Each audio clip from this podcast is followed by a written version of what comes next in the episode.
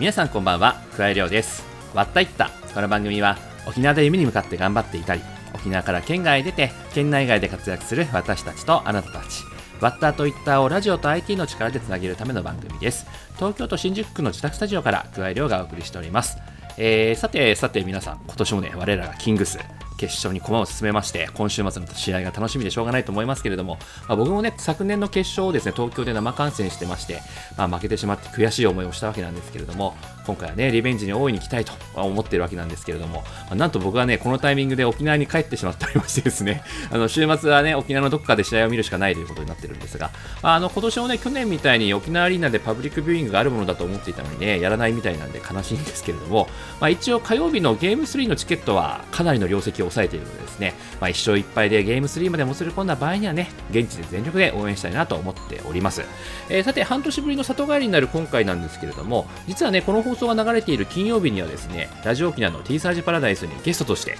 出演させてもらっておりまして、まあ、ヒープさんとね、この番組の舞台裏などをおしゃべりしてるはずなんで、まあ、それがね、個人的にはとても楽しみだったりするわけなんですが、まあ、そもそも今回はね、あの完全にプライベートでの規制なんで、沖縄本島いろいろと回ろうかなと思ってたりするわけなんですけれども、やっぱりね、沖縄から離れているとこう変化に気づきづらいというのもあるんで、こうして時間がある時にはね、ふらっと街を歩いたりとか、まあ、逆にね、これまで見る機会がなかった史跡や観光地を見に行ったりして、新たな気づきがあると、それが楽しいななんて思ったりします。まあ、こうしてね、沖縄から離れて、また沖縄に戻ってみると、住んでいた時には気づかなかった沖縄独自の文化だったり、センスというのに気づかれてたりするわけなんですけれども、まあ、こうしたね、うちなんちゅのセンスというのが音楽だったり、デザインだったりで発揮するということが、まあ、ユニークなね、アーティストが生まれているのかもしれないななんて思った今日この頃です。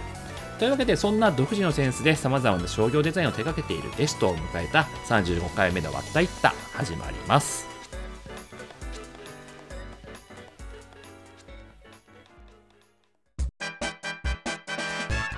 わったいったこの番組は家庭や家族の悩みを専門カウンセラーに無料相談一般社団法人歩む企業を次のステージに進化とともに株式会社進化の提供でお送りします。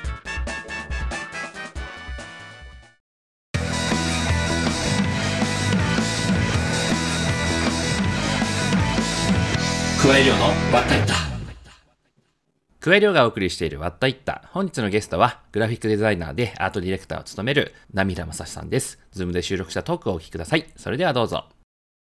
はい。というわけで、えー、本日のゲストは、株式会社ミニトマト代表で、グラフィックデザイナー、アートディレクターの波平昌志さんです。どうぞよろしくお願いいたします。よろしくお願いします。あの、最初にですね、じゃあ僕から簡単に、えー、ご経歴を紹介できればなと思っております。えー、ナミタさんはですね、浦添市で生まれた後、小学校2年生で北中城へ引っ越しをして、北中城小学校、中学校、そして普天間高校を経て、沖縄県立芸術大学に進学、そしてデザインを専攻いたします。そしてその後、県内の総合広告代理店であるエマエンタープライズで4年勤めた後、アートディレクターとして日本でも有名な森本千恵さんのデザイン事務所に転職を機に上京。その後2018年に独立をし、株式会社ミニトマトを創業し、今年で6年目と。えー、現在は様々なブランドのデザインを手掛けられていますというところでございまして、まずは、まあ、どういう子供時代だったのかというところで、はい、僕は割と落書きとかですかね。なんか、そんなすごい絵を勉強してたっていう感じではなかったですね。小学校とか中学校とか美術の、美術とか図工の時とかは、割と褒められたりとかすることが多くて、なんか、あ得意なのかなぐらいな感じ。あその時は何、どういうのを書かれてたんですか？まあ遊びでもいいんですけど。中学の時とかは、先生の似顔絵とかを、ああ。に描いたりとか、はいはいはい。あとは、パラパラ漫画を教科書に書いてましたね。ああ、それはじゃあオリジナルキャラ、キャラというか。いや、あの、棒人間みたいなああ、なるほど、なるほど。それが動いていくそうですね。そんなクリエイティブではなかったですね。あけどあれですよね、その、学校の先生を描く似顔絵とかって結構、あの、身内受けというか、あの、そうなんです仲間内ではすごい受ける。はい。やっぱちょっと似てるとなんか、いいねってなっちゃうんで、うん、もう調子に乗って、黒板埋め尽くすぐらい書いたりとか。なるほど。それ怒られなかったよ、怒られますね。怒られますか。まあ、そんな中で、えーまあはい、まあ、芸大を選ぶわけじゃないですか。はい、でまあ、ある意味、芸大を選ぶということは、もうデザインで行こうと決めたということになるかと思うんですけども、はい、そのあたりのこう流れというのはどういうものだったんですか？高校2年生の終わり頃ですかね、はい、進路を決めなきゃいけないっていう時に、うん、なんとなく絵が上手だったんで、うん。これで食っていこうかな、みたいな。なんかはい。そそんな感じで決めて、あの、なんかイラストとかの仕事がしたいなっていうのが最初のきっかけでした。なるほど、なるほど。それで、えっと、最初はもう知識もまるでなくて、どこに行ったらいいのか分かんなかったんですけど、うん専門学校に行こうとしたら、父親に相談してみたら、新聞を開かれて、こういう県立芸術大学っていうのがあるぞ、みたいな。言われて、こっちだとレベルも県内では高いし、何より学費が安いって言われて、なるほど。それはいいって思って、はい。なんかで、それを、そこでやっと目指すことになって、そこからなんか美術学校みたいなところに行ったりとか、うん。あとは高校でその美術を専攻してなかったので、うん美術の先生のとこ行ってどうしたらいいですかみたいなの相談に行ったりとか、はいなんかそこがきっかけでやり始めたっていう感じですね。である意味、それからが、まあ、本格的な、まあ、デザインの勉強というところだと思うんですが、はい。大学時代はどうでしたか？ああ、なんか一番大学に入って良かったなって思ったのが、はい周りの人がやっぱりこう、それを勉強してきている人とか、あとは漫画とか好きで真似して書いてすごい上手かったりとかうん、うんなんかそこに特化した人が集まってくるじゃないですか。当たり前ですけど。はい。はい。なんかその時に授業の課題とかやっていく中で、すごいこだわっていいんだっていうか、なんかあんまりこう細かくやりすぎると良くないというか、よ良くないわけじゃないんですけど、なんか恥ずかしいみたいなところがあって、ああ、なるほど。なんですけど、その大学に入ると突き詰めるほど良いみたいな。うん。なんかそこがこう、お面白いなっていうか、うんうんうんうんなんかいいなって思いました。なるほど。こだわればこだわるほど、突き詰めれば突き詰めるほど、まあいいわけですから、それが堂々と出せるというか、みたいな。嬉しかったみたいな。あですね。そこはなんか嬉しかったですね。ああ、なるほどな。まあそんな中で、まあ本格的に学んでいく中で、やはりこういろんなあのイラストレーターだったり、画家だったりとかに触れることになるかと思うんですけども、はい。大学時代でこう、その中で一番こう感銘を受けたというか、影響を受けた人って誰かいましたか、いますね。ある時の授業で、大学1年生の時で、えっと、佐藤拓さんっていう、はい有名なグラフィックデザイナーの方がいるんですけど、はい。この方が授業で来た時に、その内容がすごいなんか衝撃を受けたというか、はい。なんか面白くて、なんかこう、お客さんのために、その時その都度こう、すごい深く考えてうん、なんか解決していくみたいな。を、なんかそのいろんな事例を出していただいて、その聞いていく中で、その話を聞いて、デザインって面白いって、なんかその時初めて思って、で、そこからです佐藤さんってあれですよね、美味しい牛乳とか、あ、そうです、そうです、そうです。ピスとか、あの辺の。そうです、そうです。よねはい。はい。これの授業がすごく衝撃的でした。はい。それでデザインって面白いってなって、初めて、あの、大学教授の話、授業が入ってくるようになりました。そこまで入ってなかった。入ってなかった。なるほど、なるほど。文字作るとか言われても、ポポカンみたいな感じだったんですけど、なんかそれを、そこをなんかこう、きっかけになって、面白いってなってからは、うんなんかどうすればもっとよくできるんだろうみたいな、スイッチが入った感じでしたね。まあ、ある意味、こう、自分の絵というよりも、クライアントワークというか、あの、はいその商品だったり、ブランドのを具現化するみたいなデザインでってことですよね。はい。それがなんか、あれですかね、波平さんの中では結面白そうって思いました構、ね。あ難しそうで面白そうみたいな、なんか。あ、なるほどな。ということで、じゃあ、まあ、いわゆるイラストレーターというよりも、その、いわゆるし商業デザインというか、グラフィックデザインの方に、ちょっと、あの、軸足をというか、目指していったというところだと思うんですが、まあ、そんな中で卒業されて、えーまあ、最初にそあの就職したのが、あ県内の、まあ、総合広告代理店であるエマエマエンタープライズさんというところで、はい。そういうところで結構いろんなそういったデザインを手掛けられた形なんですか？新人だったので、なんか、そんなに目立ったものがあるわけではないんですけど。まあまあ、下働き的なものをしながら 流れとかその辺を覚えるわけですよね。そうですね。はい。まあ、その中で、じゃあ、まあ、県内企業を中心に様々なデザインに、まあ、あの、様々な、まあ、役回りでというか、携わったといったところだと思うんですけど、まあ、そこで4年間勤務、まあ、経験されて、で、そしはいてそこから、まあ、日本を代表するアートディレクターとして有名な森本千恵さんの事務所に移るわけなんですが、はい。この縁というのはどういう流れだったんですか？森本さんとの出会いは大学での授業なんですけど、はい。授業で来ていて、もともとその、まあ、有名な方なので雑誌とかで見ていて、はい。で、授業の時に、まあ、一番前の席に座って、うんうんと聞いてたんですよ。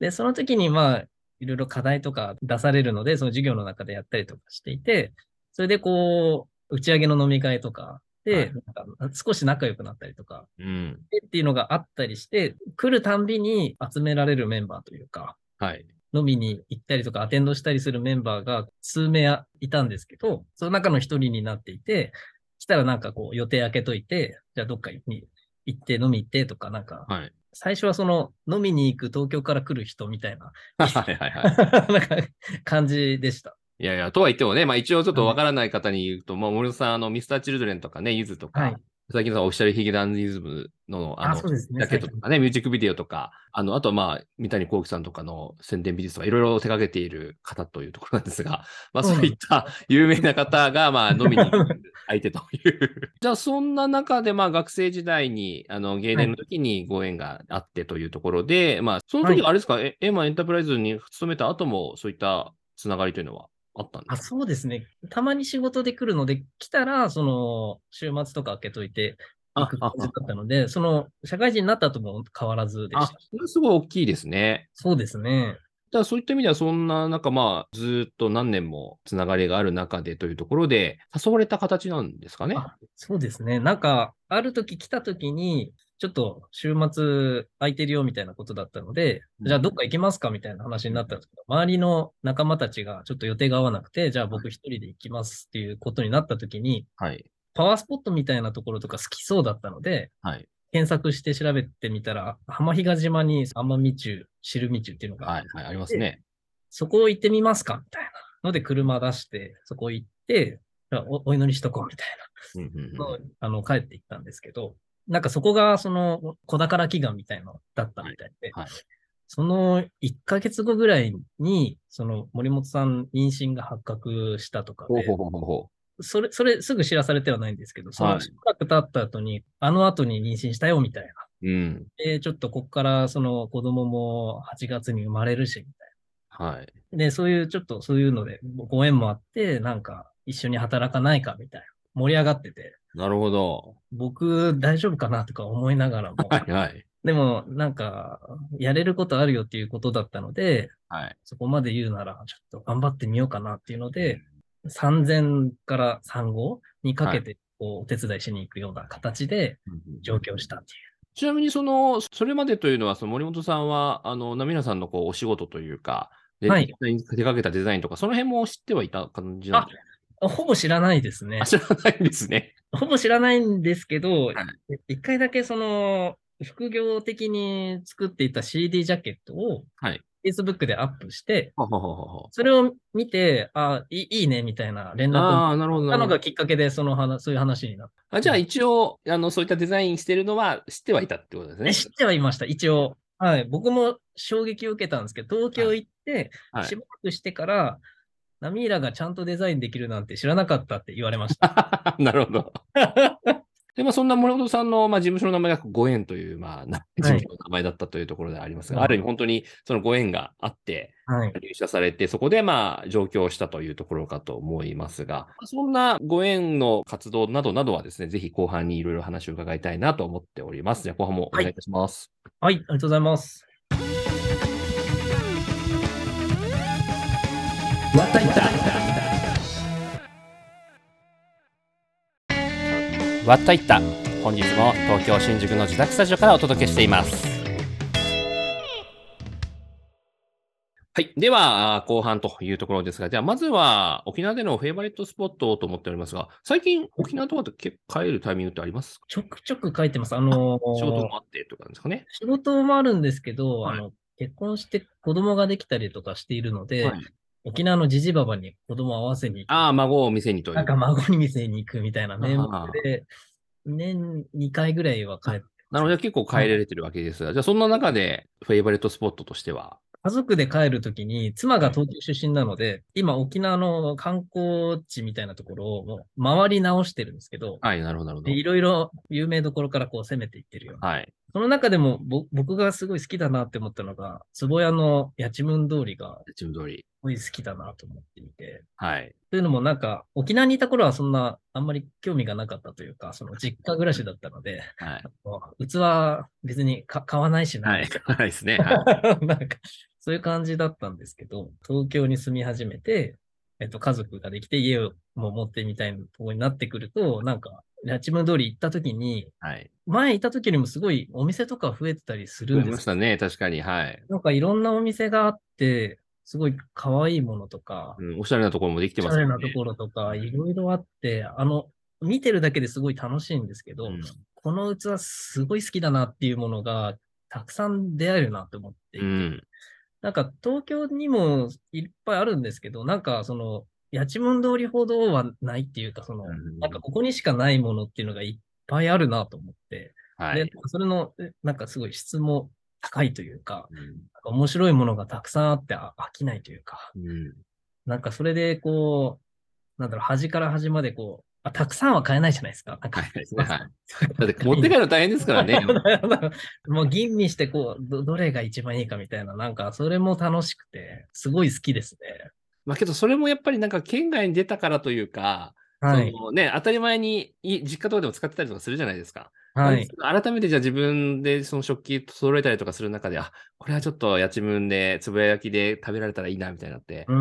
ん。ありますよね。そうなんですよね。やっぱこう、帰ってきた後に、こう、日頃の食事で使えるっていうのは、うんすごくいいですね。そうですよね。まあ、わかります、それは。じゃあ、あの、話を戻しまして、えー2015年ぐらいですかね、状況、はい。先ほど話したあ森本さんの事務所であるご縁に入社をされて、えー上京はいしたところですが、とにかく忙しかったっていう感じでしたね。うん。最初の頃は特に入って、あと1ヶ月でもう臨月に入るから、全部終わらせるよみたいな仕事は。なので、こう、入った瞬間から、こう、すべての仕事に火がついてるような状況なるほど、なるほど。で、それをこう、こんなのこなせるの？みたいな量を、かはいつ、こだわって作るじゃないですか。はい、そうですね。なので、もう、うんめちゃくちゃ大変でしたね。さ特に最初の1ヶ月間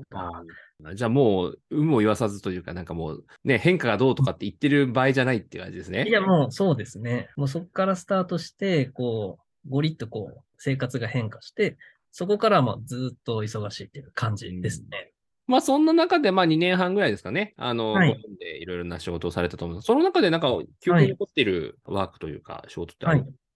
一番記憶に残ってるのは、彩香さんの、アーティストの彩香さんの10周年のアルバム、This is Me っていうやつを担当させてもらって、それの企画から一緒にやって、デザインも作っていって、撮影もしてみたいな。うんうんなんかそれをこうトータルでやったのが面白かったですね。やっぱああいうのって、その実際の曲なども聞いたりとか、ご本人からいろんなイメージとか、こういうのにっていうような作品に込められた思いとか、その辺を伺いながら、どういうじゃあデザインがいいのか、どういうそのモチーフがいいのかみたいなところを決めていくようなイメージなんですか？あ、そうですね。あ本さんが割とその、打ち合わせの段階でもう、こういうのとかどうみたいな、その、その場で書いて提案し、半分しちゃうみたいなことあったりするので、なんか話聞きながら、あ、いいね、いいねってなったりするんですけど、なんかそういうのをやりながら、じゃあ、なんかこの方向が良さそうだねってなったら、そこで、野々さんが絵描いて、で、はい。それをこう企画書にするためにそれを使って、こう、ジャケットのデザイン考えたりとか、グッズまでこうやって作ったらどうかみたいなところまでデザインを広げて、で、提案するみたいな。なんかそんな感じでやってました。で、まあ、そんな中で2018年に、えーまあ、独立をして創業というところになるんですが、そのまあきっかけみたいなものは何かあったんですか？なんかチャレンジしてみたいなっていうのもありつつ、その時って、オリンピック前で、はい。なんか仕事がこう、東京がこう、増えてる時期だったんですねなるほど、なるほど。で、それでこう、知り合いとかで、こう、なんかこぼれてるみたいな話もあって、だ今ってすごいこのタイミングがいいから、ちょっとこのタイミングで、あの、独立をして仕事を取れるようになるといいかもしれないっていうのがあって、流れもあって、うんちょっとやってみようということで、こう、森本さんにごめんなさいって言って飛び出して、はい。で、独立してやって、途中からその、えっと、共同経営の渡辺っていうのがいて、はい。なんか手伝ってくれるっていうことになって、法人化しようって言ってすぐやって、なんか代理店とかの講座を作るっていうか、なんか仕事ができるようにしてみたいなのをやったりとかしたのがきっかけですね。なるほど。で最初はもう本当にピンでというか、一人でフリーでああ、そうそうですね。ややり始めたわけですね。そうです、そうです。もう何でもやっていこうみたいな。うん。で、ダメだったらどっか就職しようみたいなるほど。じゃあもうそこで、まあ裸一貫じゃないですけど、一人でちょっとやってみようっていうところでやっていって、はい今はもう9人になった。感じ。なりました。はあはあはあで、まあ、様々な仕事をちょっとこなしながらというところですが、まあ、面白いなと思ったのが、沖縄の方がほ結構多いっていうのを伺ったあ、そうなんです。デザイナーは、あの、全員沖縄出身で、えっと、デザイナー僕含め5人なんですけど、うん。えっと、全員同じ大学、沖縄県立芸術大学出身で、集めたわけじゃないですか。全員そうなってますっていう。なるほど、なるほど。集めたわけじゃないのにそうなったんですか？た たまたまそうなります。ええじゃあ皆さん、それで活躍されてるわけですね。そうですね。はい。その中で、どうでしょう、もう6年経ってというところで、まあ、様々なデザイン、あの、ホームページなどでも拝見して、いろんなデザイン見ているわけなんですが、まあ、例えばね、あの、まあ、僕も愛飲している、あの、宮古島の、まあ、多良川さんのラムのはい。マフラーとか、あとは、まあ、県外のデザインなども手掛けてるんですが、まあ、その中で、どうでしょう、波平さん自身で印象に残っているお仕事とかって、どういうのがありますか？まあ、どれもまあ大変で印象に残ってはいるん大で変で、はい。千葉県にある佐藤鉄工さんっていう、あの、はい。金具を作っている会社さんがあって、はい。なんかがご縁があってそこのホームページを作ったんですけど、はい。このお仕事があ面白くてというか、ミニトマトらしさが出たなっていうお仕事で、高校生の、えっと、リクルートをしたいということだったので、高校生に分かりやすいとか、他の鉄工所の中で一番最初に希望を出すような感じにしたいなっていうので、いろいろアイデアを出した結果、そのトップページとか、その会社のページはカチッとなんかしっかりしたそう感じで作って、リクルートのページを漫画にしたんですよね。漫画にして工場見学ができるみたいな、はい。一連の流れを作ったりとか、あとは撮影して動画も作って、で、な実際見れるみたいな、この流れがわかるみたいなのを作ったりとかして、なんかそれがイラストも社内で描けて、で、はい。ウェブもアイデアを出して、その漫画のなんか内容とかも全部社内で考えていたりうんうん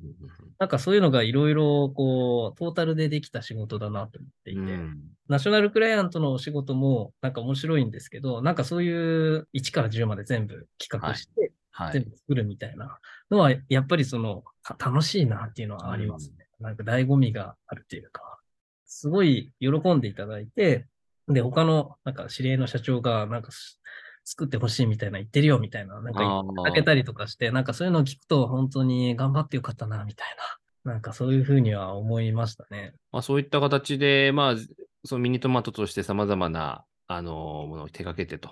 いはい。うところだと思いますけれども、どうでしょう、今後という意味ではどういうのをやりたいとかってございますか？雇用を生み出せたらいいなっていうのがあって、今沖縄出身の人がデザイナーで入ってますけど、まあたたまたまではあるんですけど、はい。なんかその沖縄の大学とかで頑張ってる子が、うちに入れたらいいですけど、まあ他の会社を紹介したりとかもできると思って、なんかそういうので貢献できたらいいなと思っています。まあけど本当にね、そういった形で、あの、野宮さんのところが受け皿になれば、県内で頑張ってるデザイナーの卵たちが、こう、はい東京に飛び立てるというか、羽ばたけるわけなので、そのきっかけになるっていうと、すごい貢献になりますよね、後輩たちの。じゃあそういった流れで、最後にですね、ぜひこのリスナーの方々に一言という、まあ後輩たちも含めて一言お願いできればなと思います。なんか僕はこう、強い意志を持って東京に来たわけじゃないというか、なんかこう言い方あれですけど、最初の就職も今募集してるよって言われて入ったりとか、東京行くときもなんかこう、うち来てみないっていうので行ってみたりとか、なんか独立するときもこういう感じだから独立してみたらみたいな、なんか言われてじゃあやってみようかみたいな。大きく流されてきたっていう感じではあるんですけど、でもなんかこう、自分の中で面白そうだなって思って、そこになんか向かっていったみたいのがあるので、結局どこにいても大変だったりとかはするので、せっかくだったらそのなんか気になった方というかうん、良さそうだなみたいな、ちょっとでも思うんだったらちょっとそこに向かっていくみたいな方がなんか楽しいんじゃないかなって思うので、東京に出たいとか思ってるその後後輩のその沖縄のデザイナーの方とか、学生の方とか悩んでたらと飛び出してみてもいいんじゃないかなとかは思ったりはします。なるほど。まあその時はね、ナミラさんに連絡して相談してみてもいいよとはい。ありがとうございます。本当にね、後輩たちがふどんどんこう進出して、沖縄出身デザイナーが増えていくと、ものすごく活性化するなというところもありますので、その皆さんの今後の活躍に期待したいなと、これかと。頑張ります。はい。はい。ありがとうございます。はい。というわけで、では本日のゲストは株式会社ミニトマト代表の波平正さんでした。ありがとうございました。ありがとうございました。加え量の割ったいった。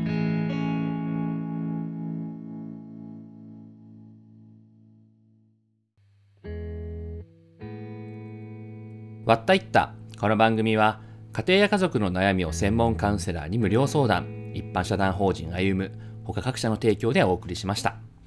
というわけでエンディングです。ナミラさんとのトークいかがでしたでしょうか？まあね、人との縁をきっかけに有名デザイナーのもとで働いて、そして今は逆に沖縄出身のデザイナーを何人も自分の会社に来てもらってるっていうのもね、素敵だななんて思ったんですけれども、まあ、そのね、ミニトマトが手掛けたデザインというのは会社のホームページにいろいろと載ってますので、まあ、興味があればね、見てほしいなというところと、あとね、せっかくなんで県外に出たいというデザイナーがいれば、ぜひナミラさんに連絡してみてもらえればなと思っております。